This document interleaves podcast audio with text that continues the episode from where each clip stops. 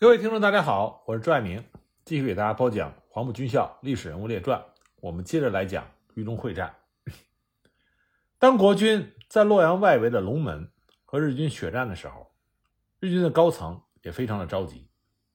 日军先锋坦克第三师团从五月四日开始在龙门和刘戡兵团交战，苦战到了五月九日，才勉强占领了龙门，花费长达五天之久。相比之前，一天就能够占领夹县、临汝、登封的战绩，现在显然是太慢了。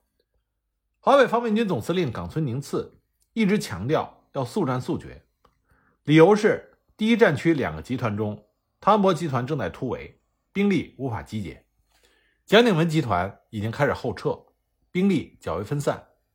在第一战区，国军部队陷入撤退突围的混乱期，猛攻，在冈村宁次看来，这会事半功倍。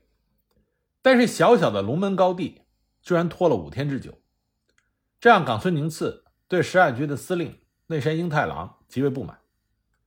冈村宁次认为，内山英太郎他没有速战速决的去攻打洛阳，而是忙着追赶已经被歼灭的汤恩伯集团。冈村宁次让高级参谋高泽大佐打电话质问内山，还搬出了东条英机来压人，说东条首相。鉴于目前太平洋战局不利，希望能够迅速的占领洛阳。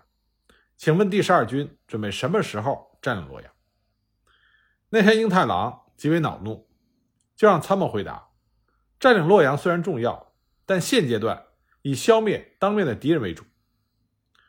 从五月十日开始，日军就发动了对洛阳郊区阵地的全面攻击。之后，两军在洛阳郊外激战了长达八天之久。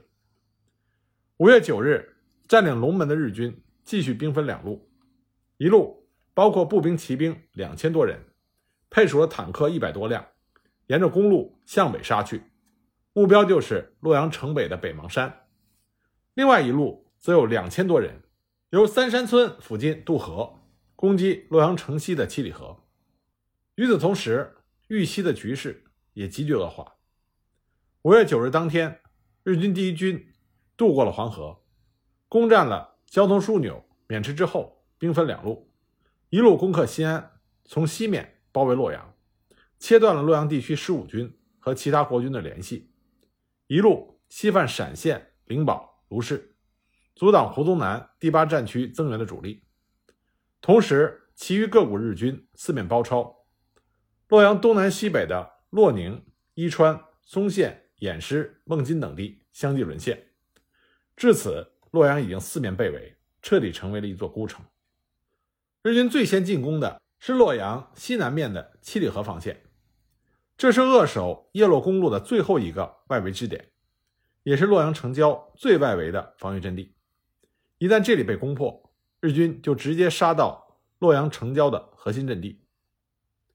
根据日军的情报，这里的守军是十五军六十四师幺九二团，七里河阵地。是洛阳阵地中最差的，仅有一些土木野战工事。即便如此，工事的数量也远远超过其他地区。在七里河，日军首先就被国军十五军六十四师幺九二团迎头猛揍。五月十日清晨，日军坦克十三联队的三十多辆坦克，掩护着机动步兵第三联队第二大队一千多人，气势汹汹的就杀向了城西七里河防线。在日军火力试探七里河防线的时候，国军并没有还击。日军机动步兵第二大队果然上当，以为国军已经溃逃，就大摇大摆的试图从七里河的七森桥过河。日军刚刚上桥，国军幺九二团就开始猛烈的射击，并且引爆了炸药，炸断了桥梁。日军第二大队先锋瞬间伤亡惨重，连第二大队长平泉少佐也负了重伤，吃了大亏。日本人立即就要报复。第三联队将主力三千多人悉数调动过来增援，还有坦克三十多辆和大量的火炮。日军隔河向国军的守军猛烈的开炮，国军的炮兵和他们相差甚远，没有敢于还击，只是隐蔽。日军一看国军的炮兵不敢开炮，推测国军可能准备撤退，所以呢，日军白天就强攻洛河防线，向七里河。六十四师的阵地猛攻，六十四师的装备很烂，只有刘堪布留下来的反坦克炮连，区区四门反坦克炮。但是仗打到这个地步，面对着三十多辆坦克和更多的装甲车，这四门反坦克炮也开始猛烈的炮战。混战中，日军几辆坦克装甲车连续被击毁，尤其是日军的装甲车。这种装甲车仅能防御国军毛瑟7.9毫米步枪弹和手榴弹的破片，只要它被37毫米的反坦克炮击中，不是全毁就是重伤。但是毕竟敌我的数量相差太大，这四门反坦克炮有两门被日军击毁，剩余的两门打光了仅有的二三十发炮弹。这些炮弹都是一九三八年从德国购买的，已经使用了长达六年。最后打光了炮弹，这剩余的两门反坦克炮也成了废铁。由此，国军六十四师就失去了反坦克武器，非常的不利。经过残酷的混战，日军坦克终于得以渡过了洛河，开始在六十四师沿河阵地横冲直撞。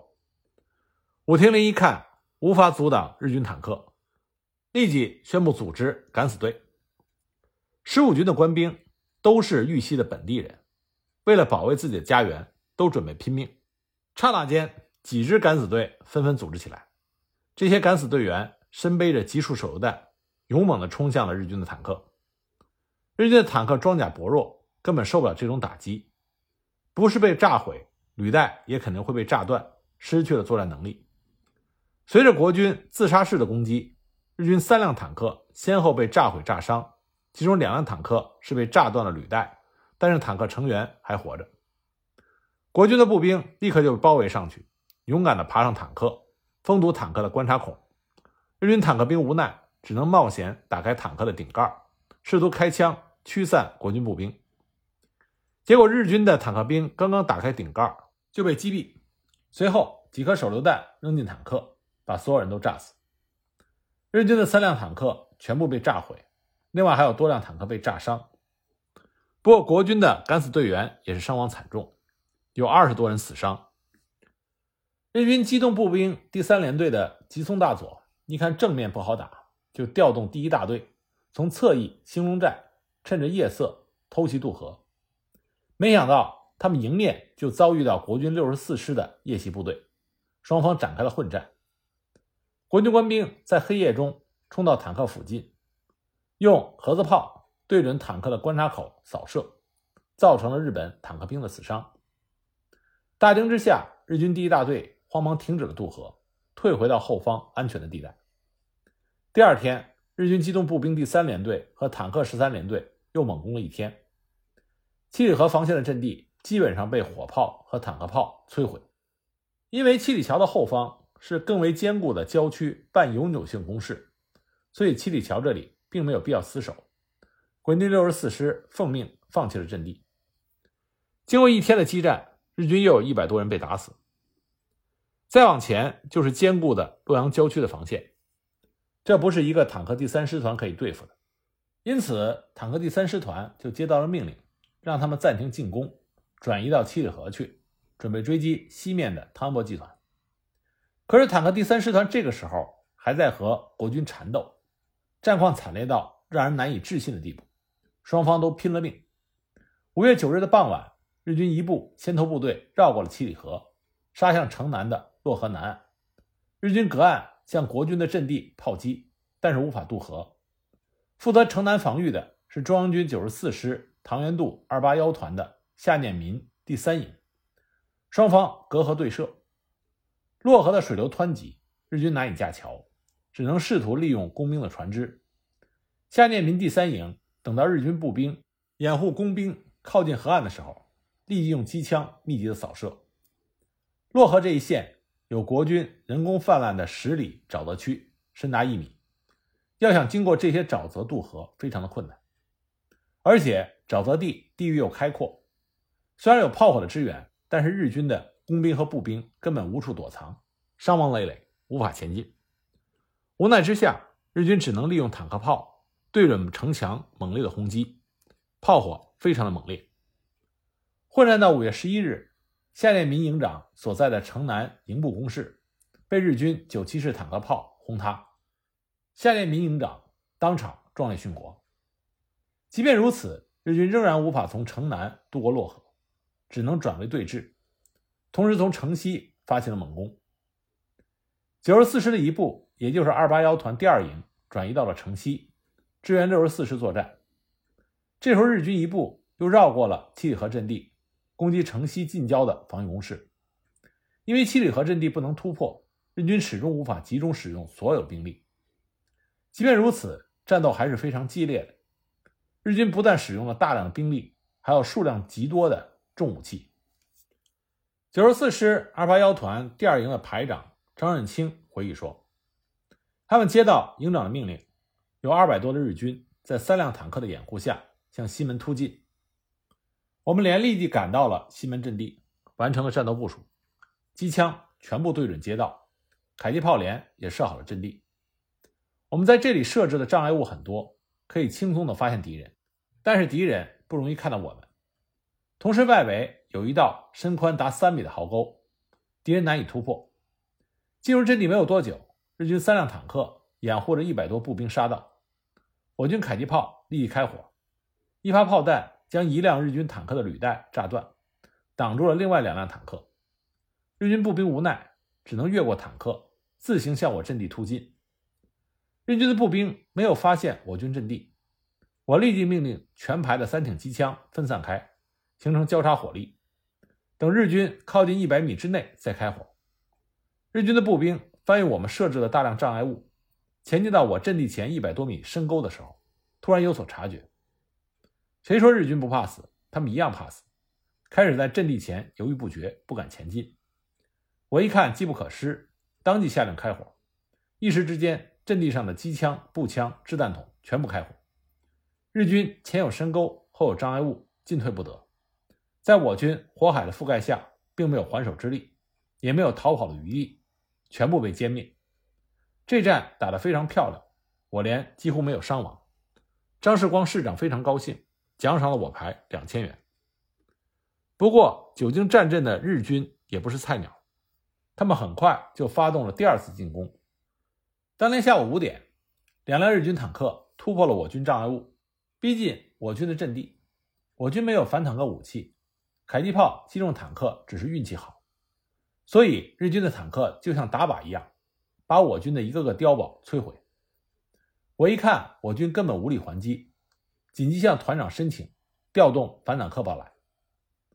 团长只有两门反坦克炮。比金子还宝贵，但还是批准调来了。没想到反坦克炮部署需要时间，部署好了，炮还没有来得及装弹，就被日军的坦克发现之后炮击。其中一门反坦克炮被摧毁，另外一门只能撤走。好在已经是黄昏，日军的坦克不能夜战，随后也撤走。我连无法对付日军坦克。当晚，营长调来二十多名民夫和警察。协助我们修建紧急的反坦克工事，其实这就是一些拆卸下来的钢轨，以四十五度深埋在地上。日军坦克遇到这种钢轨，只能绕着走。战争还在持续，越来越激烈。同日军激战的九十四师二八幺团第三营连长刘亚超回忆：五月十二日清晨，日军渡过洛河之后，开始进攻我连阵地。我连官兵和敌人在一个巷口。近距离的遭遇，当即展开了激烈的肉搏战。这个时候也不分什么军官士兵，人人都上去和鬼子拼命。我这个连长也冲在最前面。我用驳壳枪先击毙了一名敌人，另外一名敌人趁机用刺刀从侧面刺过来。我侧身一躲，这一刀没有刺中我的腹部，却刺中了我的左臀部，鲜血直流。我已经顾不上开枪，顺势把手枪砸在了他的钢盔上。上前一步，两手用力地抓住他的步枪，飞起一脚踢中该敌的裆部，他哎呀大叫一声，向后就倒。我用力地夺过步枪，一刺刀把他刺死。我虽然臀部负伤很重，几乎无法行走，但是军情紧急，只能简单的包扎之后继续带伤指挥战斗。血战了一整天，敌人没有能够前进一步，丢下了几十具尸体，但是我军也牺牲很大。我连第一排排长穆玉恩。第三排排长谭启明等五六十人牺牲，伤者也很多。全连伤亡殆尽。当晚，我连奉命转而防守西关的桥头堡。而在张任清的回忆里，他这么写道：十八时，日军炮兵的火力逐步停止，三辆坦克开到我军的阵地前，隔着深沟不断的炮击。日军步兵跳入深沟，奋力地攀爬上来，向我攻击。苦战一个小时，日军三十多人冲入我西门铁厂，占据了一角，掩护主力进攻西门。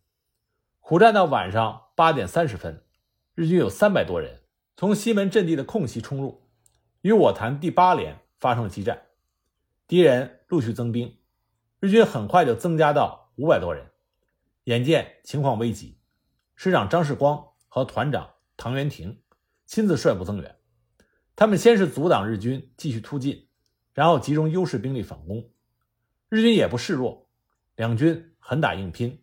我军前仆后继，冲杀了五次之多，先后用了六个步兵连，终于把冲入的日军大部分歼灭，收复了所有丢失的阵地，稳住了阵脚。战斗结束时已经是深夜十一点，我军苦战肉搏整整七个小时之久，此战极为惨烈。仅仅日军没有来得及带走的尸体就有八十九具，还有五挺机枪和大量的步枪，我军也伤亡了两百多人。在日军五月十三日的战史中，他们是这么写的：“我们机动步兵第三大队杀到了洛阳城西，同守军九十四师激烈肉搏，占领了部分民房。这里的民房很多是二层楼房，敌人借此固守。我军苦战占领第一层之后，第二层的敌人理应撤退，不然肯定全部被歼灭。没想到的是，二层的敌人竟然不撤退。”反而将地板掀开，朝第一层投掷大量的手榴弹，要和我们同归于尽。战况如此激烈，机动步兵连队和坦克部队和国军交灼在了一起，想撤退根本就撤不下来。坦克第三师团稍后的洛宁追击也很不顺利，先后因为国军的反坦克地雷以及国军的反击，损失了多辆坦克。仅仅在宜阳外围的一个小村子中段村。就被国军的反坦克地雷炸毁了三辆坦克。直到五月十九日，洛阳久攻不克，日军的坦克第三师团又奉命回到洛阳继续助战。五月十日，在攻击城西七里河防线的同时，日军一部主力杀到了城北外围阵地庄王山，同这里的十五军六十四师姚云清的幺九四团激烈的交火。一连三天，日军的主力陆续赶到，向城北。和城西北的庄王山、李村、七星河、西宫一带的阵地全面攻击，守军六十四师凭借着阵地和日军血战，日军兵力尚且没有集中，尤其是炮兵还没有赶到，不能形成绝对的优势。苦战三天，日军十多次攻入国军的阵地，但十多次又被国军的反攻夺回。当然，国军并没有死守每一个阵地，而是尽量防御。一旦阵地被日军破坏严重，就放弃，向后转移到二线阵地。这样一来，国军的伤亡虽大，日军的伤亡也不轻，达到了两千人。要知道，日军占领许昌不过伤亡了两千人，可仅仅在洛阳的外围打了三天，就伤亡了这么多。尽管国军节节抵抗，日军仍然是步步推进。五月十三日，西面的日军部队已经推进到洛阳西北仅有六公里的安乐窝。遭遇国军顽强阻击，缓慢的攻击前进。同时，洛阳东北四公里的灵冢也被日军突破，距离城市仅在咫尺。洛阳东北的日军也推进到仅仅三公里之遥的军械库。洛阳城市很小，不具备长期巷战的条件，防御必须以争夺外围为主。所以到了这里，国军就不能随便再撤退了，必须拼死在这里和日军决战。从五月十三日开始，中日两军拼死的争夺每一寸土地，大家都是前仆后继，战斗越发的惨烈。城西的日军首先吃了一个亏。洛阳西面的地形比较复杂，有一个叫做猪笼嘴的地方，是一条长达四华里的沟谷，只能走一排汽车，两边都是数米的山。日军占领白马寺之后，国军就命令九十四师派一个营在此处伏击。这是日军必经之路，日军部队果然开来，刚刚进入祝融嘴，进口就被国军的火力封堵，一时之间伏兵四起，杀声震天。日军向上攻不上来，从两边又突不出去，十分的被动。被伏击的日军只能拼命地向山上射击，国军则投掷了大量的手榴弹，把日军炸死大半。日军一看陷入绝境，一些官兵就砸毁了枪支之后自杀。日军的后续部队赶来接应，国军的这个营才撤退。这一战，日军损失了几百人，但即便如此，并不足以对日军伤筋动骨。在日军西北攻击方向，仍然是幺九四团负责防御的庄王山。因为兵力有限，姚云清团长在日军攻击道路的庄王山和冢头村布置了张义群的第一营和于方清的第二营。每个营都需要面对日军一个大队的兵力，也就是五百对一千。至于火力上，至少有四到五倍的差距。日军自从豫中会战开始，虽然连遭重创，也算是攻无不克，因此他们的攻击极为猛烈。幺九四团几乎没有重武器，仅靠着轻机枪、手榴弹和步枪与日军血拼。所有的营长、连长全部在第一线参战，团长姚云清也到了第一线。这个时候，日军的炮火极为猛烈，姚云清被炮弹炸伤了腰部。激战中，第一营死守庄王山，日军久攻不克，就使用火炮反复的轰击。张玉群营长率部冒着日军的炮火，奋力还击。结果，一发炮弹炸倒了他的掩体，张义群当场牺牲。在他牺牲的时候，日军同时分兵猛攻冢头村。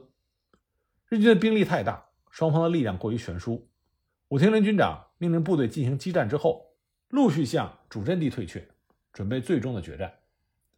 冢头村的于方清率领第二营苦战了两天，命令主力向后撤退，他自己亲自率领一个连死守阵地。日军反复冲击，于方清率领这几十个人就是不撤退，也不投降，先后毙伤日军一百多人。日军狂怒，使用炮兵反复的轰击，将碉堡摧毁。这几十名国军官兵几乎全部牺牲。于方清营长和几个战士因为被镇军被俘，后来基本上被日军杀害，只有一个上士班长孙振济侥幸突围。西宫其他地区的战斗也很激烈。六十四师搜索连长张朝安率领一个连，防御西宫的核心阵地的一角。日军以绝对优势兵力占领了这个阵地，动摇了西宫整体的防御。张朝安得到的命令是，不惜一切代价夺回这个关键阵地。他立即组织敢死队连夜反扑，他们连枪都不开，直接冲入碉堡，用手榴弹炸，用刺刀刺。日军没有想到国军这么敢打，一时之间招架不住。被国军连续占领了七座碉堡，余部溃逃。第二天，日军以一个大队的兵力反扑这个阵地，守军力战不敌。在师长的命令下，该连只能留下一个排殿后，余部撤退。在日军十倍兵力的围攻之下，排长中弹牺牲，唯一幸存的老班长接过了指挥权，任日军如何进攻，死守这个碉堡就是不退。日军死伤了数十人。最后用直瞄火炮将碉堡击毁，全排的官兵伤亡殆尽，只有这个老班长负伤，侥幸没有死。日军冲入碉堡之后，试图要活捉他，这个老班长拉响了手榴弹自尽，还炸伤了一个日本兵。目睹这个场面的日军，反而由军曹指挥着列队向这个碉堡鞠躬致敬。至此，西宫外围的阵地几乎是全部丢失。六十四师曾经组织过多次反攻，其中一次由洛阳县长何基生率领的民团游击队从侧面攻击日军的辎重部队，击毁了日军好几辆汽车。日军的押运部队和游击队激烈的对射，何基生县长被日军的机枪击中，光荣的殉职。这是洛阳抗战期间最后一任县长，他就死在了洛阳城下。另一次反攻是由六十四师的参谋长王宇镇亲自率部到第一线指挥。当时两军都在混战，双方相距不过几十米。混战之中，王宇镇将军的胸部被日军的机枪射穿，重伤。卫兵急忙把王宇镇将军抬到了十五军司令部抢救。武庭林军长听到消息之后，迅速的赶来。王宇镇将军这个时候已经陷入到弥留之际。他看到武庭林用最后的一点力气说：“日军的阴谋是通过猛攻吓唬我们，让我们退入洛阳城内。洛阳城很小，不具备长期作战的条件，日军会把我们包围，一举歼灭。无论如何，我们都必须坚守城郊的阵地，不能退入城中，不能中了日军的诡计。如果万不得已退入城内，也必须在第一时间考虑突围。”切记切记！说完这番话，王宇任将军壮烈殉国。这个参谋长在最后的时刻留下最重要的话。事实证明，王宇任将军的判断完全正确，而武庭林也听取了王宇振的建议，才让洛阳保卫战相当的成功。最后，国军没有退守城内，这使得剩余的主力能够突围成功。在西宫激战的同时，日军也试图走捷径。猛攻九十四师驻守的西关，但这里重要的桥梁都被炸断，国军守军顽强抵抗，日军一时难以推进。九十四师二八幺团第三营的连长刘亚超回忆：五月十三日拂晓，日军的飞机和大炮照例向我们狂轰滥炸。突然，我发现一辆大型的坦克出现在西关桥头，但桥已经被我们爆破，所以它不能过桥。这辆坦克不死心。停留在桥头向我们炮击，我们九十四师战前特批接收了一个反坦克炮连，只有两个排，一共是四门反坦克炮。开战以后，分别派给了我们二八幺团和二八二团，每个团仅有两门。面对上百辆日军坦克，这四门反坦克炮几乎是笑话，很快就被摧毁了。我们这个时候已经没有反坦克炮，光挨打无法还手。随后坦克越来越多，上午十一点。突然有一挺日军机枪扫射我军阵地，给我们造成很大的威胁，却不知道它在哪里。我反复的观察，发现距离我阵地二百多米的大树上有一个钢盔的顶部。我抢过战士的一支步枪，瞄准良久，一枪将其击毙。这个日军的机枪手从树上滚落，机枪挂在树上。我判断日军还会派人来树上设置火力点，嘱托枪法最准的老兵李老怀严密监视。